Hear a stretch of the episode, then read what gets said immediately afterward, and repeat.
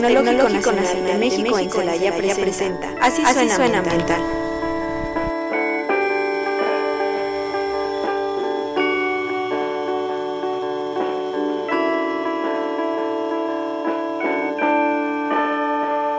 Hola, muy buenas tardes. Sean todos bienvenidos a su programa Así suena ambiental. Una fin de semana más, una semana pesadita, pero bueno, ya estamos aquí con toda la actitud y bueno, el día de hoy vamos, tenemos un programa eh, especial con un invitado del cual este, les vamos a, estar platicando, pero primero quisiera que nos, nos salude, salude la audiencia. Eh, él es Víctor Sámano. Hola, buenas tardes a todos. Y bueno, pues él actualmente es docente eh, aquí en el Instituto Tecnológico de Celaya, pero también nos va a hablar mucho de su investigación porque está recién salidito del el doctorado y pues vamos ahí, nos va a platicar su experiencia. Voy a, yo a decirles unos datos generales. Él recibió su título de ingeniero mecatrónico por el TEC-NM de Celaya en el 2017, el grado de maestro en ciencias de la ingeniería mecánica en el año 2019 y el doctorado en ciencias de la ingeniería en 2024 por esta misma institución. Ahora sí que es un maestro así de, eres maestro de aquí, de toda la vida. Así es. Y bueno, eh, sus áreas de investigación incluyen lo que es control, microcontrol de redes de corriente eléctrica, hardware in the, a ver si lo digo bien, in the loop de e Internet de las cosas. ¿Sí? ¿Sí? es correcto. Ok. y se ha desempeñado como docente por honorarios en el departamento de mecatrónica, nada más en mecatrónica. Eh, sí, bueno, he estado también colaborando, por ejemplo, en el propéutico, pero generalmente en mecatrónica, es donde estoy pues sí, hay todo el grado de expertise. Desde enero del 2018 a la fecha, con materias como dinámica de sistemas, control, control digital, controladores lógicos programables, proyecto de ingeniería mecatrónica, fundamentos de investigación para, la, eh, para el programa de mecatrónica y las materias de tópicos avanzados de ingeniería para mm, la maestría de mecatrónica, ¿cierto? Sí, es correcto. Ok, bueno, pues Víctor, ¿cómo eh, bueno, quiero decirles que es, muy joven para empezar. y este, pues sí me gustaría empezar con esa pregunta. ¿Cómo decidiste? Me quedo, eh, continué en la investigación y dejaste de, un, eh, de lado cualquier otra opción. ¿Cuál fue como tu motivación para continuar en esta área? Bueno, la verdad es que cuando, cuando yo llegué aquí, no, no conocía sobre investigación, o sea, no, no sabía que que podía hacer una maestría, que podía hacer un doctorado, que me podía dedicar a eso. Y bueno, yo creo que tiene mucho que ver con, pues, con mis profesores. Fui conociendo a mis maestros, algunos que se dedicaban a, a esta cuestión de, de la investigación. Eh, y me llamó la atención. Entonces creo que algo importante, bueno, de que, de que haya podido, pues, terminar eh, relativamente pronto, pues es que desde el principio que conocí eso, eh, dije, bueno, yo quiero hacer eso. Y, luego, luego que terminé la licenciatura, entré a la maestría, y terminé la maestría y, luego, entré al doctorado. Y bueno, en, en, este sentido, como estudiante también de, de siempre del Tecnológico de Celaya, ¿qué tanto crees que implique en el proceso de investigación la disciplina? yo, yo creo que sí es, eh, es muy importante. A, final de cuentas, el, el, investigar, pues implica que tienes que trabajar con, con tópicos que, que, no necesariamente ves en las, en las materias. Entonces, eh, ya cuando entras en la, en la cuestión de investigación, en un posgrado, pues mucho de lo que tienes que aplicar son cosas que no, pues que no conoces. Son cosas en donde apenas tienes que irte formando y pues ya lo tienes que hacer de forma autodidacta. A veces pues no hay, o sea, ni siquiera en la institución alguien que se dedique a eso o alguien que sepa eso, entonces lo tienes que hacer tú. Y creo que en ese sentido pues sí es muy importante la disciplina, tienes que, eh, pues depende de, de, ti mismo, o sea, no, no tienes una materia donde tienes que estar tantas horas, donde te van a explicar, o sea, tú tienes que aprenderlo y pues tú tienes que ver cómo lo aprendes, cuánto tiempo le dedicas. Entonces sí es como muy independiente ya eh, un posgrado o ya una investigación. Y ya posteriormente pues también aplicarlo, ¿no? O sea, en, en un modelo, en un, ahorita que nos hables, en, un, en una computadora o una simulación, etcétera. ¿Cuál fue tu primer tema de investigación eh, para, el, para cuando te fue que es el primer grado que obtuviste? Es este tu licenciatura, sí, en, mecatrónica. Eh, bueno, empecé, mm, empecé con eh, producción de hidrógeno, con electrólisis. Entonces, ese tema lo tomé en, en, el módulo de especialidad de, ese entonces. Eh, ahorita otra vez existe. Había una materia que se llamaba proyecto mecatrónico. Entonces la idea o la intención de esa materia pues es como que ya integrar todo el conocimiento, es ya de último semestre antes de residencias y ahí se propone un proyecto y lo desarrollas. Eh, yo empecé a trabajar en esa materia con eh, producción de hidrógeno con electrólisis y en ese entonces eh, mi asesor era el ingeniero Arnoldo Maeda de mecánica. Entonces empecé en, en ese último semestre antes de residencias, le, dimos continuidad en residencias y luego la maestría. Entonces, pues prácticamente estuvimos tres años con, con ese tema. ¿Y qué descubriste de, de esa investigación? ¿Qué fueron los, los mayores hallazgos que encontraste? Que el, eh, el objetivo era, bueno, en, en ese entonces estaban eh, comercializando celdas y, y, se ofrecían como, bueno, ponle una celda a tu, a tu vehículo y entonces puedes reducir el, el consumo de, de, combustible, el consumo de gasolina. En ese entonces el objetivo era obtener un modelo matemático, porque bueno, eh, te dicen, esta es la celda, pero no te dicen cuánto estás produciendo, cuál es su eficiencia, eh, etcétera, ¿no? Entonces el objetivo era obtener un modelo matemático y, y aparte proponer control, porque esa es otra cuestión. Eran celdas en las que pues las conectas, producen hidrógeno, inyectas el hidrógeno al vehículo, pero no, no sabes ni cuánto se está produciendo ni cómo se está llevando a cabo la combustión. Entonces el objetivo eh, también era, bueno, si ya sé cuánto hidrógeno eh, estoy produciendo, si ya puedo controlar cuánto hidrógeno estoy produciendo, pues entonces también qué acciones se deben de tomar en el vehículo. Y en ese sentido se buscaba eh, una relación entre cuánto hidrógeno estoy produciendo, cuánta gasolina dejo de inyectar porque pues el vehículo no está preparado para eso. Es como algo desconocido en su sistema de control y el objetivo era pues ese determinar el modelo, cuánto estoy produciendo y entonces cuánto podría reducir de gasolina en el vehículo. Y pues obtuvimos el modelo.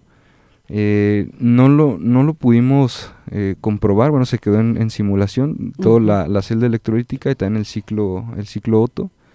Pero pues sí, eso es complicado. Eh, probar ya con un motor real. Se, se requiere equipo pues que es muy costoso y que no, no es tan sencillo de, de conseguir. El cambio del, o sea, ¿cómo cambia ese impacto de un combustible convencional al que tú estabas proponiendo? Que la principal ventaja de, de usar hidrógeno en combustión, eh, pues es que el producto de la combustión es agua. Entonces cuando, cuando hacemos combustión con un hidrocarburo, se produce eh, CO2. Entonces es uno de los principales gases que contribuyen al, calentamiento global, al efecto invernadero.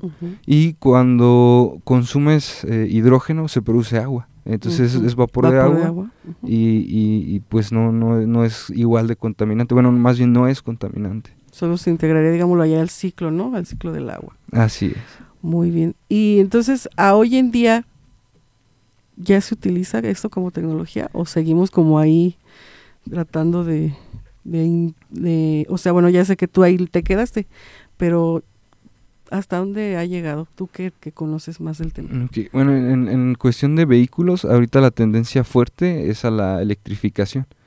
Entonces, han ido más por, por ese lado, ¿no? De vehículos, eh, cómo, o cómo remediar la contaminación de, del transporte y lo están eh, buscando remediar con, con, electrificación, con vehículos eléctricos. Sin embargo, sí existe todavía investigación al respecto y eh, la tendencia fue no a integrar hidrógeno con gasolina, sino a un motor que es eh, puramente de hidrógeno. Entonces, en lugar de recargar gasolina, sería un vehículo donde tú vas a una estación, pero recargas hidrógeno. Entonces sería el motor puramente de, hidrógeno y eso lo, logró Toyota. Hace poquito, ¿verdad? Eh, sí, tiene poco.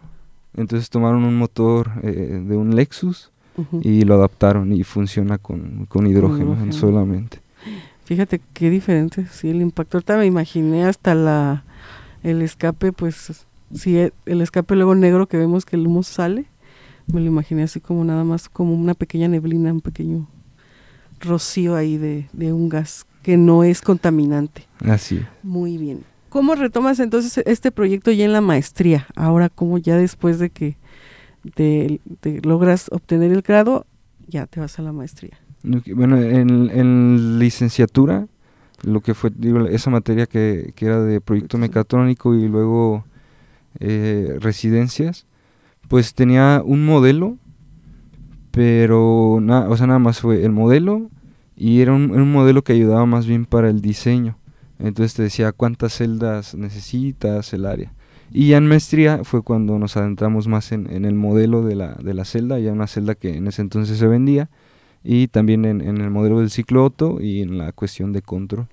Entonces todo, todo eso que, que, te platicaba pues fue así como que durante todos esos tres años. Ah, como complementario también. Así es, fue como que incrementar, bueno, era un, era un mejor modelo, eh, contemplaba más variables, mm. Y, también el control era más complejo. Eh, hablaste también de la parte de la simulación. ¿Hay con algún programa en específico o algo mm, que les ayuda, les apoya? Eh, sí, yo trabajo en, bueno, en, este proyecto de, de, la celda, eh, trabajé siempre con MATLAB. Mm. Entonces todo, la, todo lo hacíamos ahí en, en MATLAB. Todo, toda, la, toda la parte de la simulación, muy bien. Así eh, y en la parte, digámoslo así, mm, como de, tu experiencia personal, ¿qué, qué tanto te, te, te, ayudó, te apoyó el seguir el, en la maestría con tu desarrollo personal? Yo, yo creo que es, es, a, final de cuentas, cuando entras en, un proyecto, eh, ya pues son, son dos años. Entonces, pues al final de cuentas eh, el estar en un proyecto tan tan largo el, tener unos objetivos el hecho de que pues las, las cosas no siempre funcionan pues yo creo que sí te va formando no te, te va haciendo más resistente al fracaso va formando como esa cuestión de, de seguir intentando de seguir probando eh, ese también esa ese deseo de, de seguirte formando de encontrar la solución. Yo creo que sí tiene eh, mucho impacto en, la cuestión personal. ¿Y qué tanto, para los que nos escuchan y que son alumnos de, ingeniería ambiental, qué tanto consideras tú que para ahora que nos están pidiendo que estos proyectos sean multidisciplinarios, qué tanto puede impactar la mecatrónica con las ciencias biológicas como eh, bioquímica, química ambiental? Yo creo que el, mecatrónico tiene una cierta característica como innata, eh, multidisciplinaria. Al final de cuentas, pues la mecatrónica es una, es una carrera que integra diferentes áreas de conocimiento, así per se. Entonces, eso yo, yo he observado en, en, los alumnos en este tiempo que, y en mis compañeros en este tiempo que estado en mecatrónica, que les da como ese sentido así natural de, multidisciplinariedad. sí, está, bien Entonces, al final de cuentas, eh, los, los mecatrónicos pues tienen o saben cómo integrar sinérgicamente la tecnología. Ahora, el área de aplicación de esa integración sinérgica pues puede ser muy variada. Y entonces vemos proyectos en donde se integran eh, con cuestiones eh, de ambiental, con química, con medicina, con biomédica. Entonces yo creo que sí es, eh, es importante el rol del, del, ingeniero mecatrónico en este tipo de proyectos porque pues tiene esa capacidad de integrar. Pero pues obviamente en, en qué área lo, lo, va a integrar pues depende de, del expertise de, de, de, otras áreas, ¿no? de, otros expertos como que se genera la necesidad no de también de automatizar de tener eh, pues control, como me decías ahorita, o sea, de un proceso, etcétera. Así es. Sí, eh, eh, bueno, te digo porque a veces más aquí, no sé si te ha tocado de que los alumnos todavía se juntan más como con los de su área, ¿no? Como que dicen, no, pues mejor nosotros hacemos el proyecto. Y en las últimas eh, grupos que me ha tocado, sobre todo de taller de investigación, eh, me ha tocado que tengo de todo, de todas las carreras. Entonces es parte de lo que yo le veo mucha riqueza, pero los estudiantes todavía como que tienen cierta se repelen, ¿no? Así como de que, ay, no, no me junto. Yo no hago acá y así, pero realmente es todo lo contrario. Es que entiendan que son complementarios y que al final yo creo que también en las empresas, en las industrias, pues va a haber equipos, ahora de que dicen multi e interdisciplinarios. Entonces sí, qué bueno que pues te ha tocado y la experiencia y bueno, acabando la, la licenciatura, ¿cuánto tardaste en dar clase? Eh, empecé en primer semestre de maestría. maestría. Así es. ¿Y qué, qué tal? ¿Qué, ¿Qué, diferencia ya encontraste ahora de estar de este lado del, del, pizarrón? O sea, ya no estás escuchando, sino que ahora tú eres el que tienes que dar la clase. ¿Cómo te fue? Eh, sí, siempre, yo, yo siento, no, no sé si soy bueno, pero yo siento que es como mi vocación el dar clase. Entonces también en, cierto, en cierto modo veo la investigación como una forma de seguir dando clases y también de mantenerme actualizado. Entonces yo empecé a dar clases eh, desde antes de que terminara la, licenciatura. Eh, daba clases en, en, Salvatierra, en, una escuela, daba clases de matemáticas, financieras y, y, cuestiones así. Entonces no era como que la primera vez, pero sí es muy diferente, ¿no? Al final de cuentas, el, no pues no tenemos esa formación. Entonces generalmente pues eh, empiezas como por imitación, ¿no? Yo tenía un maestro que me gustaba cómo enseñaba, que aprendía, pues voy a tratar como de, hacer algo similar a lo que él hacía. Y bueno, ya después pues me fui formando en, en, cuestiones eh, ya de docencia, con las capacitaciones docentes que se ofrecen aquí. Y pues ya creo que espero al menos haber ido mejorando un poco. Sí, a veces este, sí, replicamos, ¿no? Esa eh, experiencia buena y no sabemos qué tan buena puede ser ahora. Sobre todo porque las generaciones cambian, son muy cambiantes y este y sí, poquito tiempo pasa y ya se siente uno obsoleto. Creo que como dices, esta parte de la docencia nos ayuda a mantenernos y nos exige mantenernos actualizados, porque no pasa, pues yo creo que el área de la tecnología todos los días, ¿no? Cosas nuevas, todos los días van cambiando y pues se van dando nuevas experiencias. Muy bien. El, bueno, dices que de vocación maestro, pero decías, ¿eres de Salvatierra entonces? Sí, soy de, soy de un pueblo de Salvatierra, se llama San Pedro de los Naranjos. Mm, ahí donde se las carnitas. Así es. Sí, sí, sí. Eh, qué bueno, fíjense, para que vean también que no, es, son, no somos dentro del, del tecnológico, pues tenemos alumnos no nada más de Celaya, sino de, de Celaya, la región y el país. Sí, de, todos. Pero ya estás de base aquí, digámoslo así. Eh, pues ya soy, sigo, sigo dando clases por honorarios. Ajá. Pero pues sí, ya soy como que ya me arraigué aquí, aquí sigo. Sí, y, es, y tu vida personal también ya vives, ah, te asentaste aquí, digámoslo eh, así. Sí, me, me, casé y voy a cumplir en, ahorita en marzo seis años. Entonces, pues desde, desde entonces ya... Pues ya, te quedaste. bueno, que obviamente desde que era estudiante, pues la verdad es que uno que es foráneo, su casa pues ya nada más es como para ir de vacaciones. Un fin de semana. Así es. Muy bien. Fíjense, alumnos foráneos también que luego les hacen mucho bullying. Aquí está un caso de éxito total de, de Víctor Sámano. Sí, muy bien. Mm, bueno, vamos a continuar con eh, la parte de tu proyecto ahora de maestría. ¿Ya terminaste la, la maestría y qué dijiste, bueno, ya estoy aquí? ¿O si había como ya una directriz de tus, de tus asesores de de una vez, vente? Ya eh, tenías como un... Sí, inicialmente eh, la idea era continuar con, con, con el tema. Ahora la idea era como continuar con biofiltros entonces, y, de momento, pues esa era como la, directiva, ¿no? O, el, camino. Y este fue así como un día estaba platicando con, con el Inge Abdón, mi, jefe, y me dijo así como, ah, pues este, el doctor Nolasco entró al claustro, eh, pues ahora va a recibir alumnos de, de doctorado ¿por qué no platicas con él? Entonces así fue como, ah, pues voy y lo veo. Me propone un proyecto, me gustó y, entonces me integré con él. Muy bien, entonces fíjate, el claustro.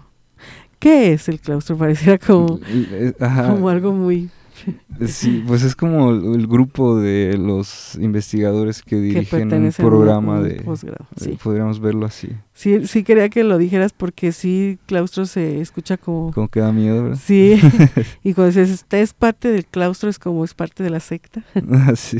Pero más que nada es esa base de maestros de las especialidades que tienen eh, en la encomienda de, pues yo creo que desde, desde ver la pertinencia del posgrado Sí, hasta, pues ahora sí que ser los tutores o asesores internos sí, de- de, de ustedes. sí, definen todo, la- las materias que se van a impartir, la dirección, todo, todo lo, lo dirigen ellos.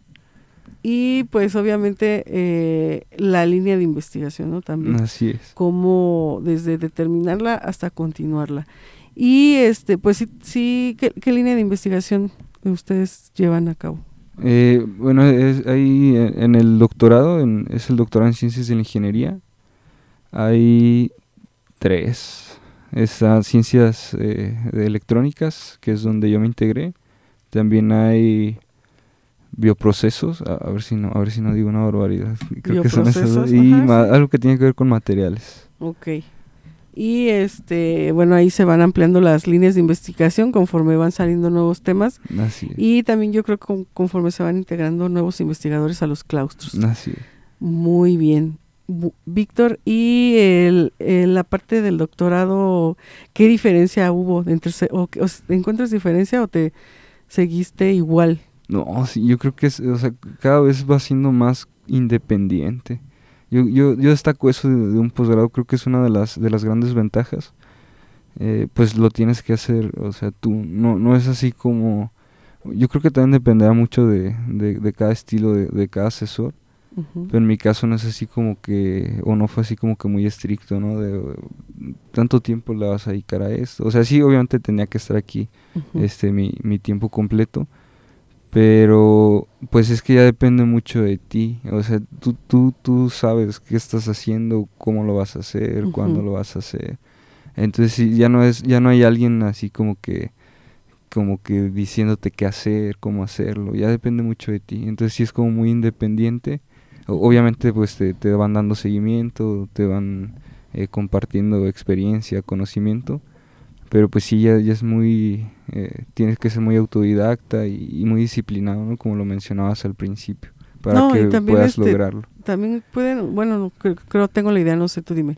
También pueden tener ustedes alumnos de, de residencias, ¿no? Ya en, a nivel doctoral. Mm, sí bueno de- de- creo que depende de, de, pues de que estés dando clases y- y, esas cuestiones Bueno, o sea, pero sí, sí tienes contacto con alumnos de los grados anteriores sí es, es- y eh, pues también de cierta manera sirves de, de guía o de ejemplo, de inspiración, no sé, también, ¿no? De, de decir, ah, pues a mí me gustaría más o menos trabajar lo que está trabajando el doctor, Víctor, a decir doctor. este, y bueno, ahí yo siento que la familiaridad de, de bueno, porque los, los conozco más o menos, la familiaridad en la que se pues se convierte ¿no? como en tu familia o sea Sí. son es el trato es muy familiar porque tienen el, ese dat- ese dato del tiempo completo literalmente es tiempo completo sí que a es veces les toca venir todos los días a todas horas en vacaciones sí días festivos etcétera entonces sí es eh, parte de, de la dinámica del posgrado estar casi casi que aquí como por eso les digo así como de base como de estar aquí todo el día todo el día todo el día todo el día. Sí. Y este y en ese inter pues a lo mejor eh, construir ciertas relaciones personales también dentro de la de la, de la investigación. Que tanto te permite eh, llevar tus actividades normales el estar el, el tiempo completo acá en la investigación así es complicado, son, son mucho trabajo, o sea, aquí y a veces pues no, no, no te da, tienes que llevar trabajo ah, pues a tu A casa, casa. en la O tarde, en la tarde de aquí, noche, ajá, entonces sí es complicado, no, no, eso sí no es algo como que tan agradable, pero pues sí, a veces sí hay necesidad, ¿no? Porque pues al final de cuentas pues me- tengo mi familia, mis otras cosas que hacer. eh, pues sí, en, en cierto eh, en ocasiones pues sí tuvo que haber sido un, o fue pues un sacrificio, ¿no? Tienes que sacrificar ciertas cosas. Cierto tiempo afuera, pero pues bueno, es, vale la pena, ¿no? Creo. Sí, claro. Bueno, sobre todo como dices, cuando tienes la convicción. Y bueno, eh, el hecho de, pues sí, tener, bueno, yo lo veo así. Hasta que llegué aquí al programa pude como conocer esa otra parte dentro de la docencia. O sea, el, que veo a mis compañeros, sé que tienen algunos trabajos y proyectos, pero hasta que ya platico con ustedes directamente aquí en el programa, como que me es más tangible lo que están haciendo y le encuentro más sentido. Ahorita, por ejemplo, lo que dices del hidrógeno, digo, wow, es, importantísimo y está aquí, se desarrolla aquí. Este, así con otros compañeros me ha tocado también. Y este, en esa parte, eh, bueno, aquí siempre se los he comentado, es parte de la difusión. Que sepan que dentro del Tecnológico Nacional de México en Celaya, aparte de que formamos personas, formamos investigadores, y pues este, esos investigadores creo yo son los que están haciendo la innovación dentro de lo que es eh, todo el, sector tecnológico, por lo menos en lo que nos corresponde, que es sus áreas. Eh, aquí, como saben, pues somos la mayoría ingenierías y eh, todo eso se, trata o se ha tratado de impactar hacia la sociedad. Creo que eso es lo más importante. Así es. Y vamos a ir a un corte promocional de nuestra radiodifusora y regresamos. Así suena ambiental. Ya regresamos.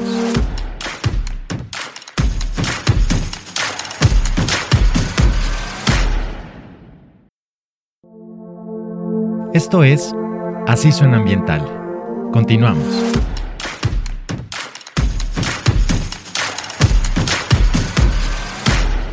Hola, muy buenas tardes. Ya estamos de regreso aquí y para los que apenas nos sintonizan, el día de hoy tenemos al doctor Víctor Samano, que es eh, en este año acaba de, obtener su título grado de, doctor y este, en esta segunda parte vamos a hablar específicamente del proyecto con el cual se tituló y que tiene mucho que ver con nuestro programa Así Suena Ambiental. Y bueno, pues primero eso, ¿no? ¿Qué problemática atiende o pretendiste atender con este proyecto? Bueno, el, proyecto tiene que ver con el aprovechamiento de energías renovables en, una locación, vamos a decir, residencial, en, una casa. Y la problemática es que no en todos lados se dispone de, las mismas energías renovables o, ciertas energías renovables tienen la misma disposición en, cualquier lugar. Entonces el objetivo era estudiar eh, una microred que se denomina híbrida, que puede aprovechar diferentes eh, fuentes de energía y pues cómo controlarla. Ya una vez que la microred se vuelve híbrida, pues tienes que eh, controlar o gestionar más estados de, de, la microred. Entonces es por ahí la, la problemática. ¿Y qué, qué cambios, implicaría más bien cambios estructurales o algo así en una vivienda? Eh, no, el, el, el, objetivo es, bueno, modificas la, la instalación y, y, aquí lo vemos. Eh, aquí algo que se utiliza mucho y en general son los, los paneles fotovoltaicos. Entonces, pues el cambio en la vivienda es, son eh, instalaciones en, en, el techo y pues se, se modifica la, la, red eléctrica de, la casa, pero no es como tan significativo para la, para la vivienda en sí. ok.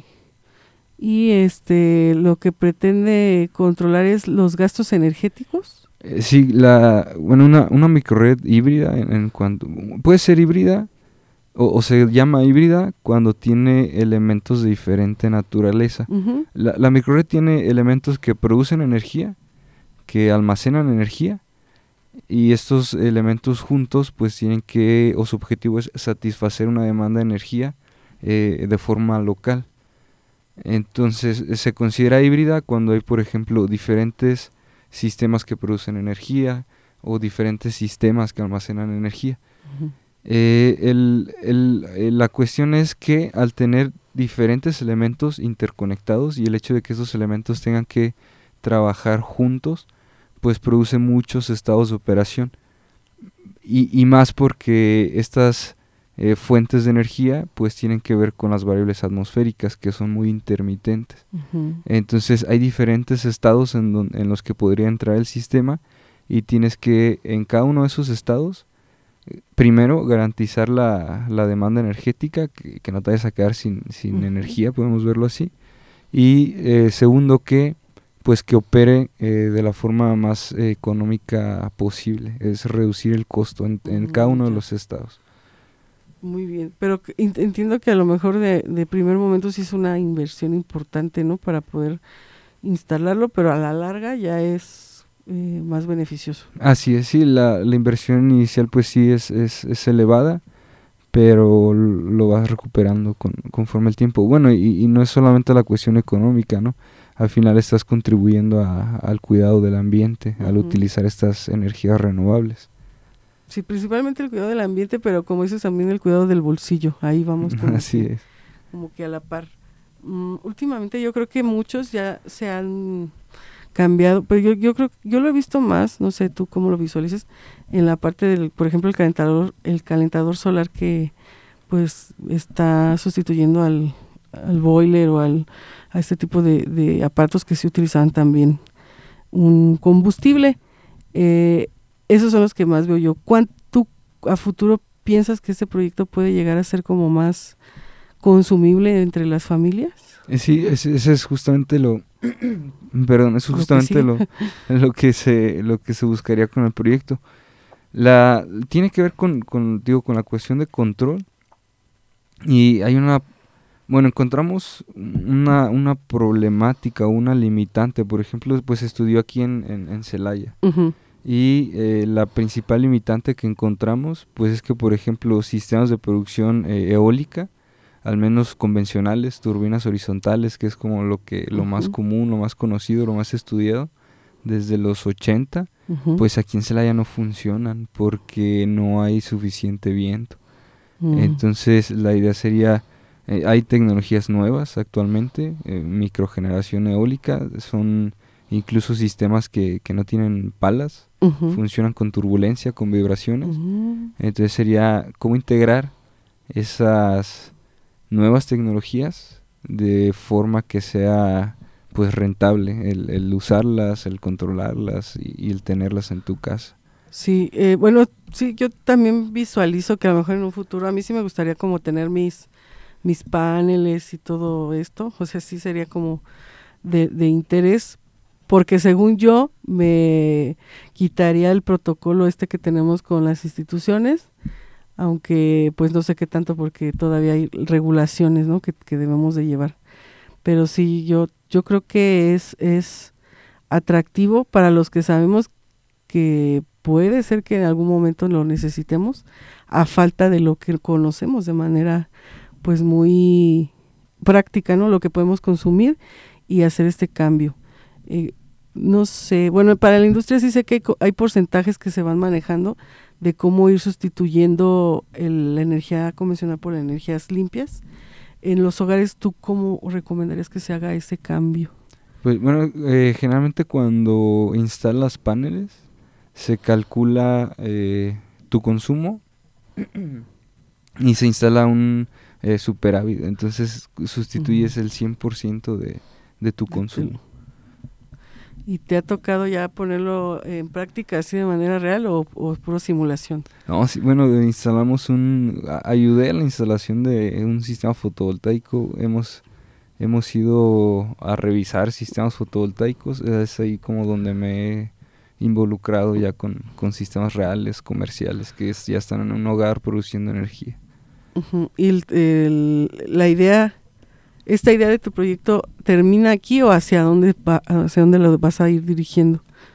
Ahorita la, la idea, bueno, ya tenemos como este este proyecto, eh, el, uno de sus principales productos pues fue un emulador.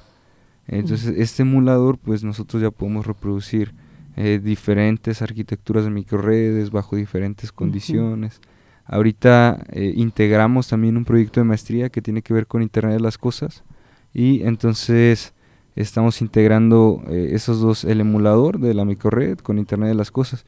Y ahorita el objetivo o, lo, o, o, nuestro plan es empezar a investigar, pero cómo hacer el control, la gestión utilizando Internet de las Cosas. Queremos como llevarlo a la nube, mm, el, el, control. Y para que sea, pues ahora sí que todo lo que está en la nube es más amigable, más manejable y etcétera. Este, pudiéramos hablar a lo mejor de transferencia tecnológica con ustedes. Eh, sí, sí sería una, una posibilidad. Porque, bueno, porque aparte yo, yo intuyo que no es nada más este ir y instalarlo, sino que pues el mantenimiento, eh, pues todo lo que resulte ¿no? en el proceso, incluso ciertas fallas que puedan tener el, el equipo y ustedes estarían dispuestos a esa parte de, de hacerlo como más comercial. Sí, sí, sería una, una opción. Es una opción. Pero si, te nos vas a convertir en pequeño empresario o apenas estás viendo.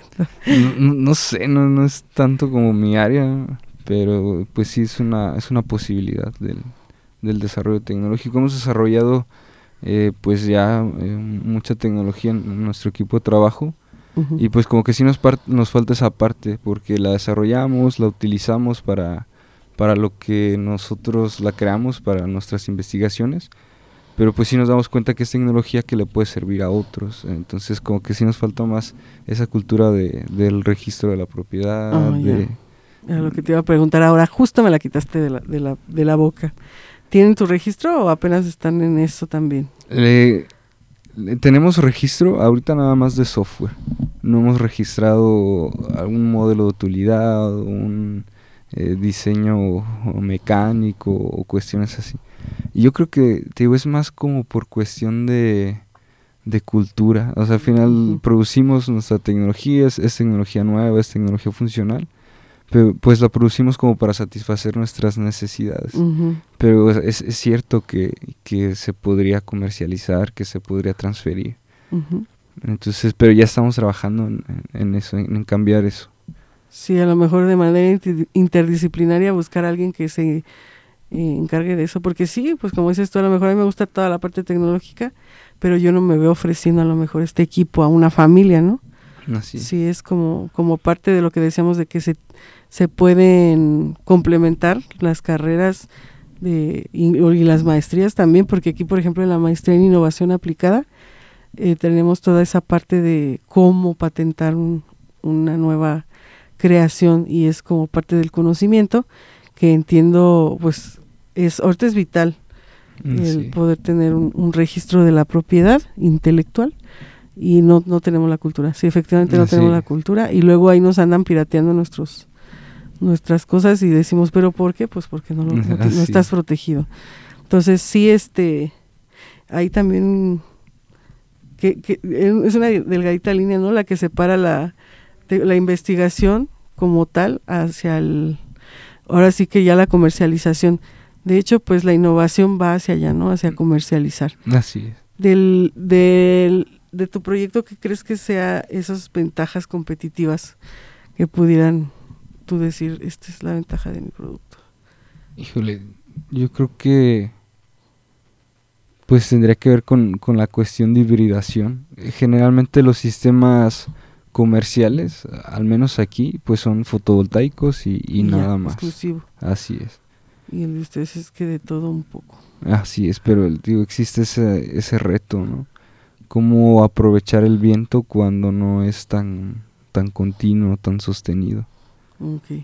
Y fíjate que bueno, yo, yo no sé, tengamos, tenemos esa, esa eh, como característica de que se leía si hace aire, si hace viento y no, para esos.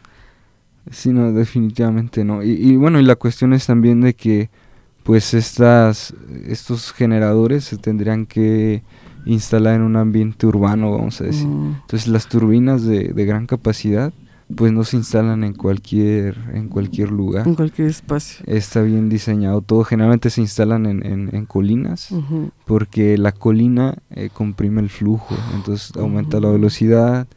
Entonces está todo muy bien diseñado. En, en un ambiente urbano el viento tiene muchas turbulencias. Entonces eso es, mm. es eh, no es bueno para el generador al menos para ese tipo de generadores muy bien Sí, también ahorita pensaba que, por ejemplo, esos grandes parques eólicos que están más hacia el norte del país. Eh, en el norte y en el Istmo. Fíjate. Entonces estamos como en medio. Así Exactamente en medio, de hecho, y no tenemos esa capacidad. Fíjate, a lo mejor tiene que ver también con eso, con que pues este tipo de, de proyectos capturan el talento y se los llevan más bien hacia allá, porque pues allá es donde se, se puede desarrollar más. ¿Has pensado en cómo pudieras solventar esa parte de que no tengan esa, ese insumo? Mm. ¿O solamente te quedas con ahorita con las turbinas como el mayor proveedor de, energía? Mm, bueno, eh, una, una alternativa es empezar a utilizar nuevas tecnologías que no tengan que ver con, con turbinas para que se puedan utilizar en la, en la región. Pero ahorita ese sería el... Esa sería como la... y también la limitante, ¿no? así es. Ok. Bueno, eh, creo que también ahí a los radioescuchas que visualicen esto, estas nuevas proyectos, porque a veces también es darle la oportunidad. Como lo decía Víctor, en la cultura nosotros pues como que no visualizamos que necesitamos eso, ¿no? Así. Ahorita, pero tal vez en corto plazo, no tan largo, sino corto plazo, necesitemos hacer esos cambios y es eh, importante que ustedes como radioescuchan, de radioescuchas sepan y conozcan acerca de esta utilización y optimización. También este en tu, en tu ejercicio que hiciste, eh, ¿qué hallazgos encontraste en tu ejercicio de investigación de esta última? Bueno, el, más importante yo creo que fue, al menos aquí en la locación, eh, la, la, deficiencia ¿no? del viento o esa, ese gap de que no podemos hibridar por la cuestión del viento, al menos con la tecnología que ya está más desarrollada. Y pues lo otro tiene que ver más con el desarrollo tecnológico justamente del, del emulador. Entonces con este emulador pues ya contamos con una plataforma de investigación. Ya podemos probar control en una turbina, en paneles, en un sistema con turbinas y paneles. Entonces podemos hacer muchas variaciones y justamente una ventaja del, del, hecho de que sea emulación pues es que nosotros podemos decir, bueno, aquí en Celaya no funciona la hibridación, pero en donde sí y yo puedo reproducir eh, esas condiciones de otro lugar aquí. Y entonces esa es como la, la gran ventaja, ¿no? Ese desarrollo mm. tecnológico, esa plataforma que nos va a permitir en un futuro pues seguir eh, desarrollando investigación relacionada con, con estas energías renovables. Y ahorita aquí en el Tecno siguen trabajando este tema, aunque tú ya hayas terminado. Así es. Sigues siendo parte de ese equipo, supongo. Así es. Digo, lo, último que hicimos fue al emulador que, que, yo tenía, que se controlaba eh, con una computadora. Ahí en la computadora estaban los controles. Pues esos controles los embebimos y los pusimos eh, de forma distribuida y, se comunican de forma inalámbrica. Entonces ahorita es como, ahorita tenemos varias ideas con, con eso. Ya encontramos, el primer problema que encontramos es latencia. Entonces antes estaba en la computadora, estaba con un cable, la latencia podía ser alta, puedes tener un control de, del sistema. Al, al hacerlo de forma inalámbrica, eh, la latencia disminuye, los tiempos de muestreo y, actualización de señales de control se vuelven más grandes y ya, ya encontramos ahí un, primer eh, reto. ¿Cómo lo hacemos con esa latencia baja para mantener el sistema controlado? Y es que nos da muchas ventajas, ya lo podemos subir a la nube, ya lo podemos manejar con Internet de las Cosas, le da más flexibilidad al sistema. Entonces ahorita la idea es como, pues al ser una red inalámbrica, podemos integrar un nuevo elemento. No sé, por ejemplo, eh, ah, yo antes tenía panel y ahora compré una turbina, la conecto y al estar comunicados de forma inalámbrica tengo una gestión eh, más efectiva sobre el sistema. Puedo saber que llegó un nuevo sistema, qué es, cómo se comporta y modificar como que todo el esquema de control. Esa es nuestra idea ahorita, de integrar estas dos tecnologías, Internet de las Cosas con el, con el emulador que, que ya teníamos. Ok. ¿Y ya lo probaste en tu casa? Eh, bueno, ya lo, probamos ahorita el, emulador con, con esa tecnología, reproducimos lo que se estaba haciendo, pero ya con eh, comunicación inalámbrica, con un control embebido y, funciona, digo, con, ese reto. Eh, como se compromete un poco la estabilidad del, del sistema, pero es por esos retardos que ahora se mm, producen por la, por la, información. A, la velocidad de información no se puede transferir tan rápido como se hacía con cable. Mm, Pero es, es, es, eh, y eso, eso, es lo interesante, ¿no? Eh, tienes una idea, la empiezas a desarrollar, salen retos y pues es justamente donde sale un nuevo proyecto, una nueva investigación. Y eh, dentro de esos retos, ¿qué otros te hacen enfrentado? Por ejemplo, este veo que tienes artículos, ¿Qué tanto se te da esa parte de ponerte a, a escribir un artículo? ¿O ¿Cómo lo, lo lograste? ¿Se te fue difícil? Sí, bueno, sí, yo creo que eh, pienso, por ejemplo, en, el primer artículo que, que, publicamos. Eso fue en diciembre del 2020. Y no sé, pienso en, en, ese entonces, pues también estaba apenas empezando a, a embeber, a, a desarrollar Heroin de Loop. Y no, me tardé o sea, la, el primer modelo que embebí me tardé meses, me tardé tres, cuatro meses. Y luego escribiendo otros tantos meses. Entonces, no, no, digo que ya sea fácil, pero pues si ya hemos eh, o he adquirido un poquito más de experiencia, ya cada vez es menos difícil. Pero pues sí sigue siendo eh, un trabajo arduo. Desde que planteas la idea, desarrollas la investigación, lo escribes, eh, trabajamos mucho con, con, otros investigadores, trabajo mucho en, en, equipo, entonces pues es integrar el, proyectos de los demás, son ideas de los demás, entonces el, estar todos de acuerdo, el, estar escribiendo todos este, en la misma sintonía, pues sí, no, no, no, es, no es tan es fácil. Un reto también. Sí, es un reto. Sí, sí, me imagino. Te iba a decir porque a veces, este, igual, como que se les hace mal lo de hacer, el, el estar en, en la acción, a ponerlo ya como, como a sentarse y plasmarlo. Sí. Pero sí, ese es, es, parte, ¿no? Del, del quehacer del investigador. Sí, y también es, pues es parte de la formación, es, es mucho de lo que vas aprendiendo. Y este, por excelencia, eh, o que, ¿cuál es donde más te, qué es lo que más te ha gustado de, de tu rama? O sea, de, de lo que estás haciendo, ¿qué es lo que más te gusta? Me gusta mucho la cuestión de, de emular. Bueno, a, a, lo mejor hay que decir que es emular. Sí, que es emular. Este, básicamente tenemos un, un, sistema físico. En mi caso, pues eran eh, los paneles, baterías, la turbina eólica. Entonces, de este sistema físico obtenemos un modelo matemático y luego el modelo matemático se resuelve en, con hardware, con una tarjeta electrónica, con una microcomputadora y se resuelve o se tiene que resolver para que sea un emulador en el mismo tiempo en el que responde el sistema físico Oh. real.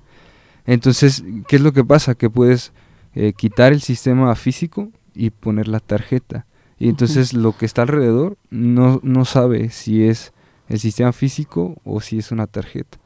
Entonces Mm. puedo comprobar, por ejemplo, un controlador, ¿sí? Y, y, el controlador cree, entre comillas, ¿no? Uh -huh, que está con un panel o que está con una turbina cuando en realidad está con otra tarjeta. Uh -huh. Entonces esa, esa parte es la que a mí me gusta. Me gusta mucho el, como el contenido matemático, siempre me ha gustado mucho la, la, la cuestión de las, las matemáticas. básicas. Así duras. es, así es. Wow, no, sí, sí se te nota porque no, no, yo no podría con tanta cosa. Ahorita que lo estoy pensando eh, y me, me acuerdo un poquito de, de como una, pues sí era como una crítica hacia gobierno del estado en el sentido de que decían, bueno, tienen o están hablando o quieren hacer cambio de tecnología, pero no hay cómo hacerlo aquí. Po pero precisamente es por los eh, por las cuestiones climáticas, porque no hay el, el, aire suficiente, etcétera. Pero como de todos modos, este, algunos gobiernos se atreven al, a decir sí a esta tecnología y creo que Guanajuato es de los pocos estados en que hoy en día seguimos con la parte de innovación. Entonces, este, pensaba en ese entonces, me acuerdo que escuché el comentario de que les faltaba o tenían un problema con el, en el, el almacenamiento de la energía. Y era otra crítica, bueno, ya tienen la energía, ahora no la pueden almacenar. Sí. O sea, entonces me, me, veía ahí como, o, o, quería verte a ti, esto y ahora ya salió esto y órale, y ahora ya pasó esta otra cosa y hay que darle solución. O sea, esa parte de la, de la investigación que al principio era nada más cómo utilizar una nueva tecnología, uh -huh. resulta en que ahora traes un, ya un, un, producto que puede ser un mínimo, bueno, un, un producto mínimo, ¿no? Ya de, uh -huh, sí. para ser, ¿sí lo pondrías como producto o como servicio? Mm, No, más como un producto. Un producto. Por servicio porque pues te ayudaría a, a la parte del control de la energía eléctrica que como tal pues es nos provee también de un servicio que pues puede ser la electricidad y que ya de ahí pues imagínate si no tenemos luz pues qué vamos a hacer sí entonces sí eh, como muy complementario en este comentario era para eso, para decirles que a veces eh, no sabemos qué tanto implica a un investigador, así como una persona que escribe eh, ese proceso creativo. Creo que yo que ese proceso creativo de decir, bueno, y ahora tengo este problema, no me lo esperaba y qué voy a hacer, ¿no? Sí, siempre hay nuevos retos. Por ejemplo, los sistemas fotovoltaicos funcionaron muy bien en, las residencias. Entonces muchas residencias empezaron a poner sistemas fotovoltaicos y, bueno, resulta que eso empezó a afectar la red que ya existía. Mm. Entonces se llama alta penetración fotovoltaica. Entonces ya hay un nuevo reto, ¿no? Ahora cómo lo voy a solucionar. Ahora hay mucha energía, hay más energía de la que se consume y eso afecta a la red. Entonces la red no estaba preparada. ¿Cómo hago para resolverlo? Entonces cada vez eh, la solución pues va generando problemas, pero pues es parte de la dinámica. Y va necesitando, necesitando la solución también. Así es. Sí, esa es la dinámica. Yo creo que por eso es que dicen, esto no funciona, pero vamos a cambiarlo. Y este creo que eh, ahí, yo creo que, cabe la palabra innovación bastante bien. Eh, y pues bueno, fíjate que ahí muy, muy eh, poquito a poquito, pero ya se nos acabó el programa, ya nos estamos despidiendo. y creo que todavía quedaron por ahí algunos temas que pudiéramos abordar. Pero bueno, creo que, no sé si quieres hacer un comentario antes de, de ya hacer como un comentario final. No, pues yo creo que nada más agradecerles por escucharnos y saludarlos y sería todo. Sí, bueno, eh, siempre hemos estado comprometidos en Así Suena Ambiental, en que nuestros radioescuchas tengan ahora sí que lo último de información y como les digo, a mí me impresiona que les digo, los saludo en los pasillos, los veo dando clase y luego pensar que están haciendo ese tipo de, de nuevas tecnologías, digo, y aquí mismo se me hace muy, muy impactante que, que lo tenemos aquí. y que podemos este, echar mano de, esos proyectos. Pues muchas gracias, Víctor, Víctor Samano, doctor Víctor Samano, felicidades. Gracias. Otra vez, este recién egresado del el doctorado en ciencias de, de, la ingeniería. Para ahí también que sepan que tenemos varios posgrados muy interesantes y pues nos habló, eh, nos habló de un cúmulo de cosas, pero lo vamos a llamar en este programa Energías Renovables eh, con mecatrónica, que es su especialidad. Y bueno, pues me despido, no sin antes recordarles que seguimos con invitados especiales en las próximas semanas, que nos sigan escuchando a través del xhit celaya.edu.mx. En, en la página oficial del Tecnológico de Celaya también hay un banner y dentro de la página de Spotify, en, el canal del Tecnológico de Celaya, también nos pueden escuchar. Y eh, pues ahora sí que eso es todo y nos vemos en un siguiente programa de Así suena ambiental.